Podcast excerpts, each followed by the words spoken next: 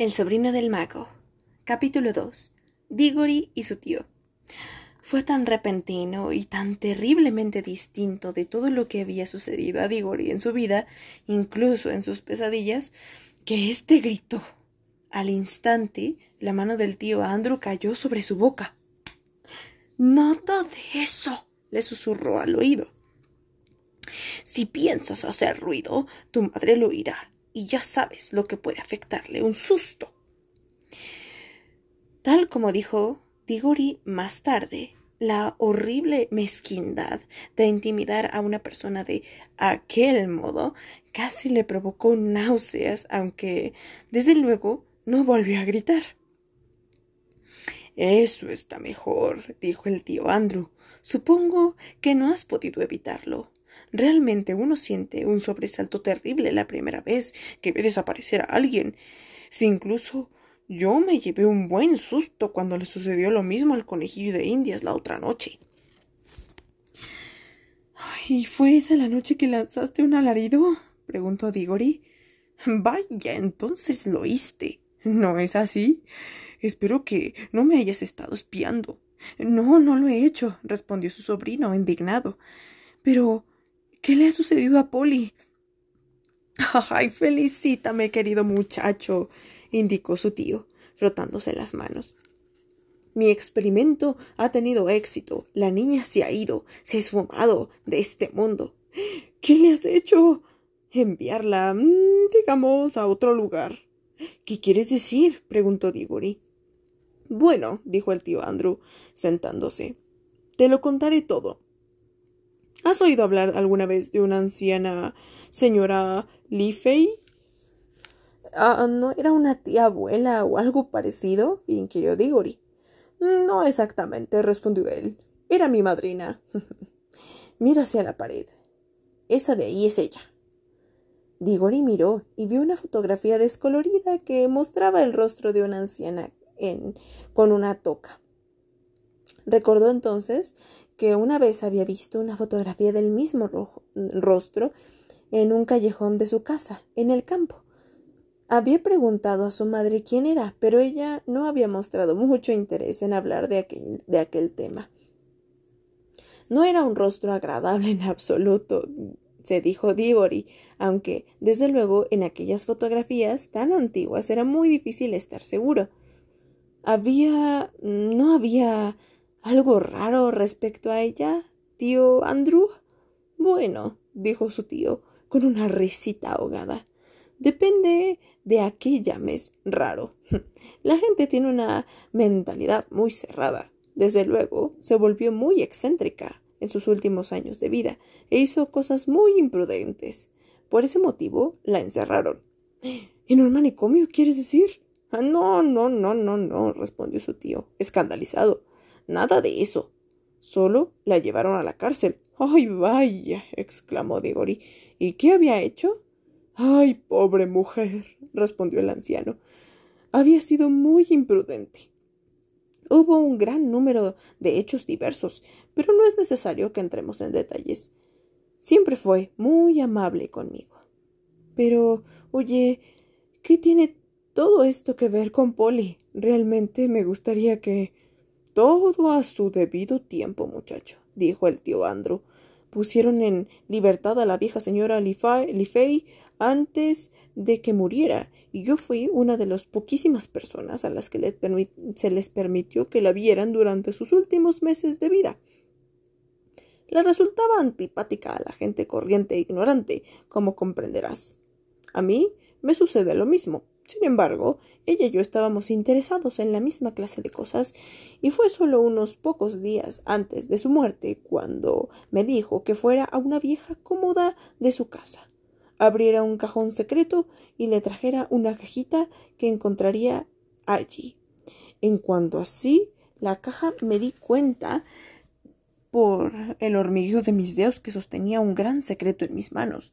Me la entregó y me hizo prometerle que la quemaría en cuanto ella muriera, sin abrirla y con ciertas ceremonias.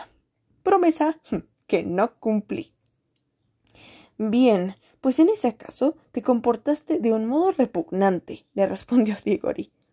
repugnante. exclamó él con una expresión perpleja. Bueno, ya lo entiendo. ¿Quieres decir que los niños deben mantener sus promesas?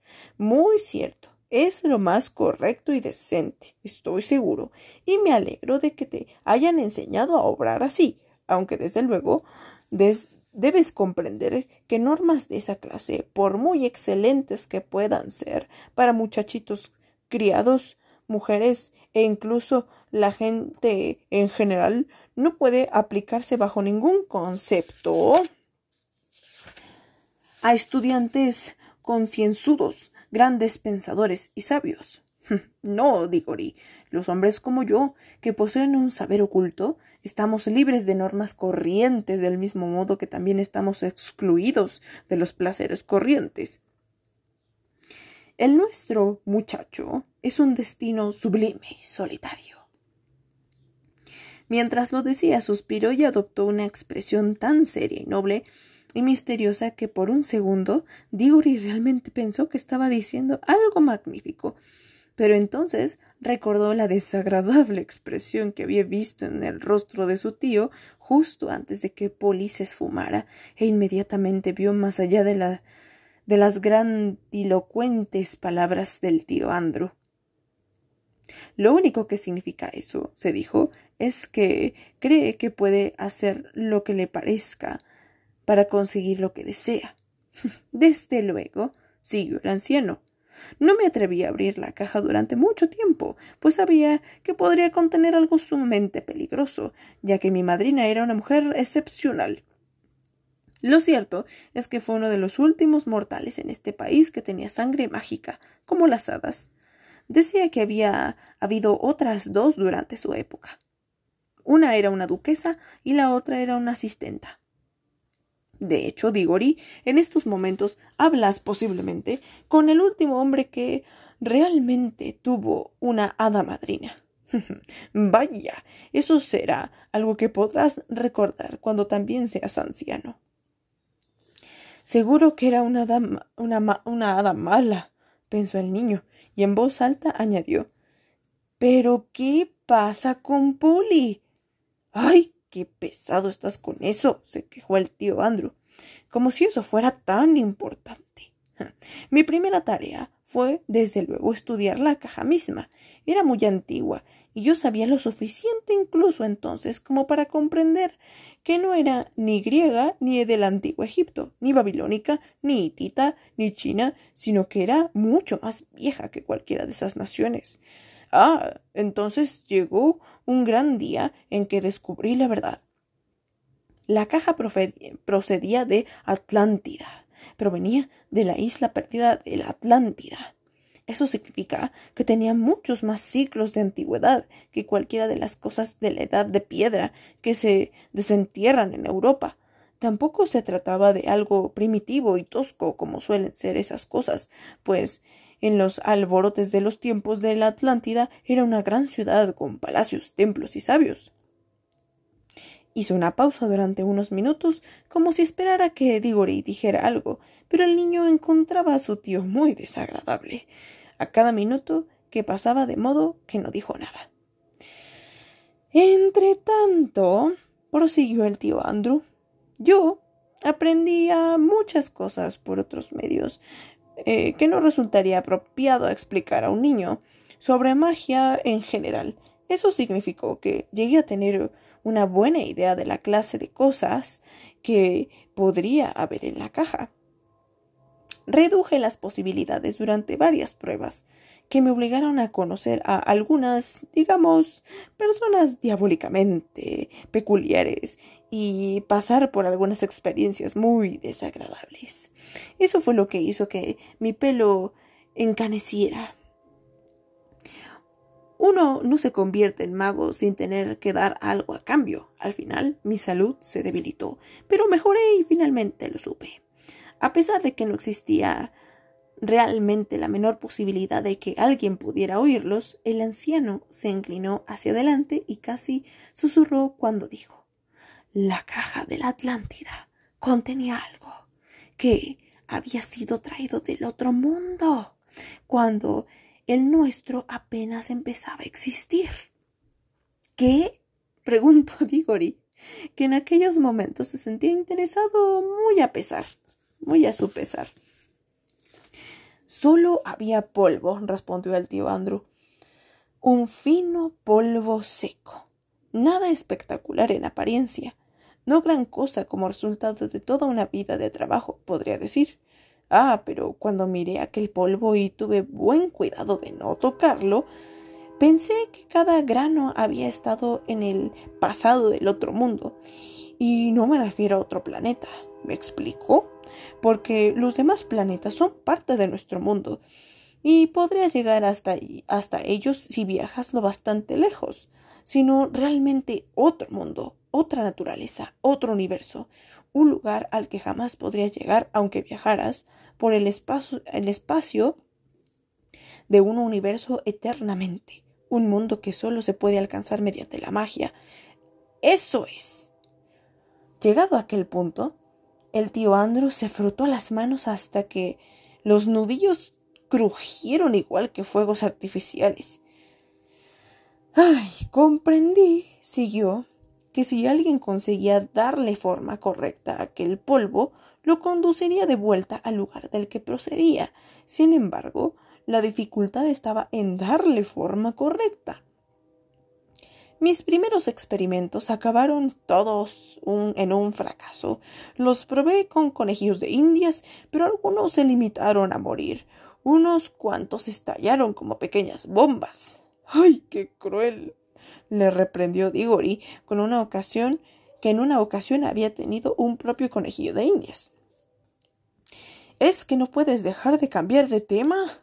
¡Ay! Para eso eran las criaturas. Las compré yo mismo. Veamos. Ay, ¿por dónde iba? Así. Ah, Por fin logré crear los anillos, los anillos amarillos.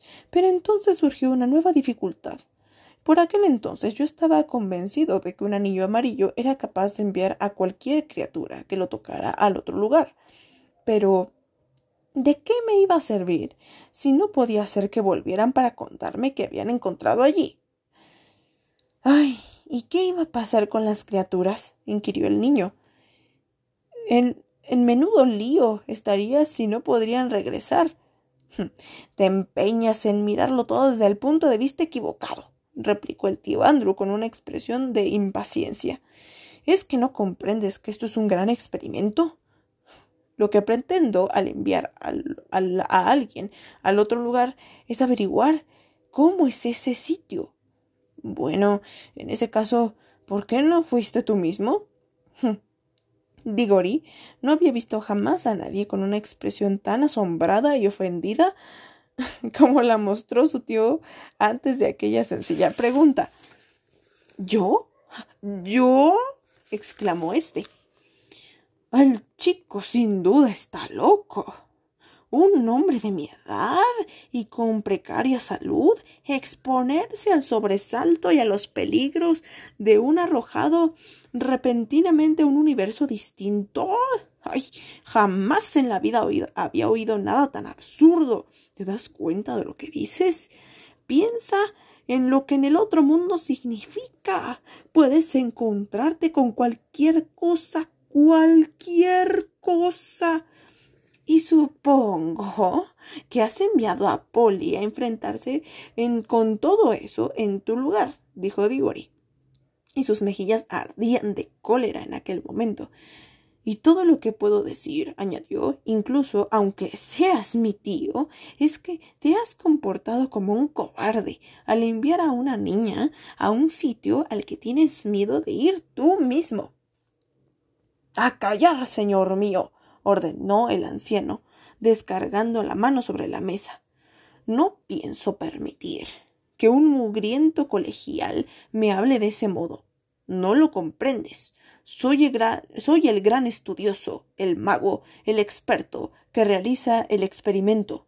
Claro que necesito sujetos sobre los cuales efectuarlo. ¡Ay, Dios mío! Lo próximo es que me dieras es que me dirás es que debería haber pedido, haber pedido permiso a los conejillos de indias antes de utilizarlos. Ay, es imposible alcanzar gran sabiduría sin sacrificios. Pero la idea de que fuera yo mismo sería resulta ridícula. Es igual que pedir a un general que pelee como un soldado raso. Imaginemos que muero. ¿Qué sería del trabajo de toda mi vida? Basta. Deja de cocorrear de una vez, dijo su sobrino. ¿Vas a traer a, a Polly de vuelta o no? Va a decirte. Ay, perdón. Iba a decirte cuando me interrumpiste de un modo tan grosero respondió el tío Andrew, que finalmente encontré un modo de efectuar el viaje de vuelta. Los anillos verdes te traen de regreso. Pero Polly no tiene un anillo verde. No, respondió su tío con una sonrisa cruel. En ese caso, no puede regresar. En ese caso no puede regresar, gritó Diggory. Y eso es justo lo mismo que si hubiera, lo hubieras asesinado. Puede regresar, indicó el tío Andrew, si otra persona va atrás de ella, con un anillo amarillo puesto y llevado consigo dos anillos verdes. Pero para regresar él y, el otro para traérsela a ella de vuelta. Y entonces, claro está, Diggory vio la trampa en la que había caído. Miró con asombro al tío Andrew, sin decir nada, totalmente boquiabierto y con unas y con las mejillas muy pálidas. Espero, dijo su tío al poco tiempo, con una voz muy alta y potente, como si fuera un tío perfecto que acaba de dar una generosa propina y unos cuantos buenos consejos. Espero, Digori, que no seas una persona propensa a la cobardía. Me apenaría muchísimo pensar que alguien de nuestra familia carece de honor y caballerosidad suficientes para ir en ayuda de ah, una dama en apuros. Ay, cállate, por favor, gritó su sobrino. Si tú tuvieras algo de honor y todo eso, irías tú mismo, pero sé que no lo harás. De acuerdo, ya veo que tengo que ir yo. No obstante, debo decirte que eres repugnante. Supongo que lo planeaste todo de modo que ella se marchara sin saberlo y luego yo tuviera que ir en su búsqueda. Desde luego, respondió en aquella sonrisa tan odiosa. Ay, muy bien, iré. Pero hay algo que pienso decir de todos modos. No creía en la magia hasta hoy, y ahora veo que existe. Bien, pues si es así, supongo que todos los viejos cuentos de hadas son más o menos ciertos, y en ese caso eres sencillamente un mago perverso y cruel como los que aparecen en los relatos. Además, no he leído jamás en un cuento en el que la gente de esa clase no acabara recibiendo su merecido al final, y apuesto que a ti también te sucederá y lo tendrás bien merecido. De todas las cosas que Digore había dicho aquella, aquella fue la primera que realmente dio en el blanco. El tío Andrew saltó y en su rostro apareció tal expresión de horror que, a pesar de lo odioso que era, casi hacía que se sintiera pena por él.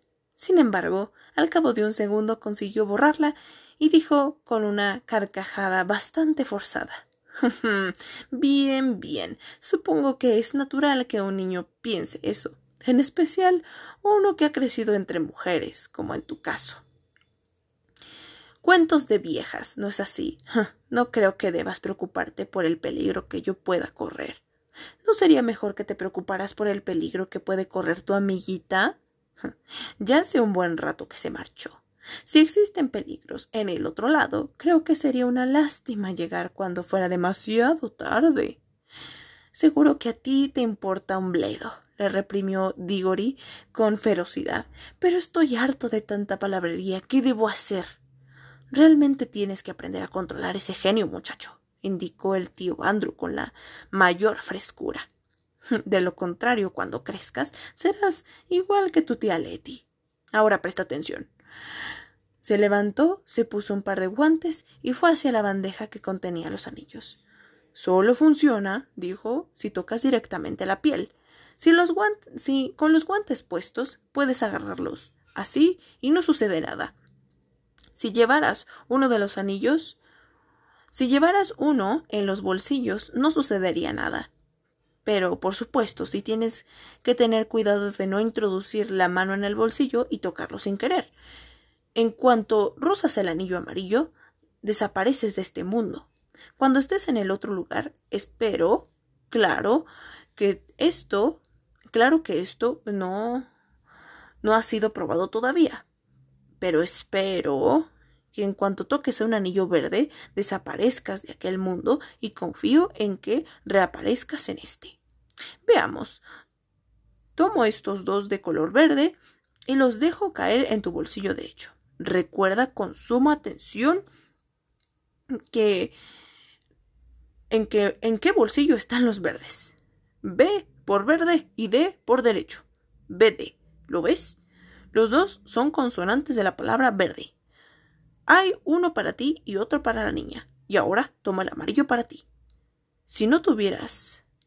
Si no. Si yo estuviera en tu lugar, me lo pondría en el dedo. Así existirán menos probabilidades de que lo dejes caer. Digori estaba a punto de tomar el anillo amarillo cuando se detuvo de repente. Escucha, dijo. ¿Y mamá? ¿Y si pregunta por mí? Cuanto antes te vayas, antes regresarás, respondió el tío Andrew alegremente. Pero en realidad no sabes si puedo regresar. El anciano se encogió de hombros, fue hasta la puerta, hizo girar la llave, la abrió de par en par y dijo Muy bien, pues como desees. Baja y cena.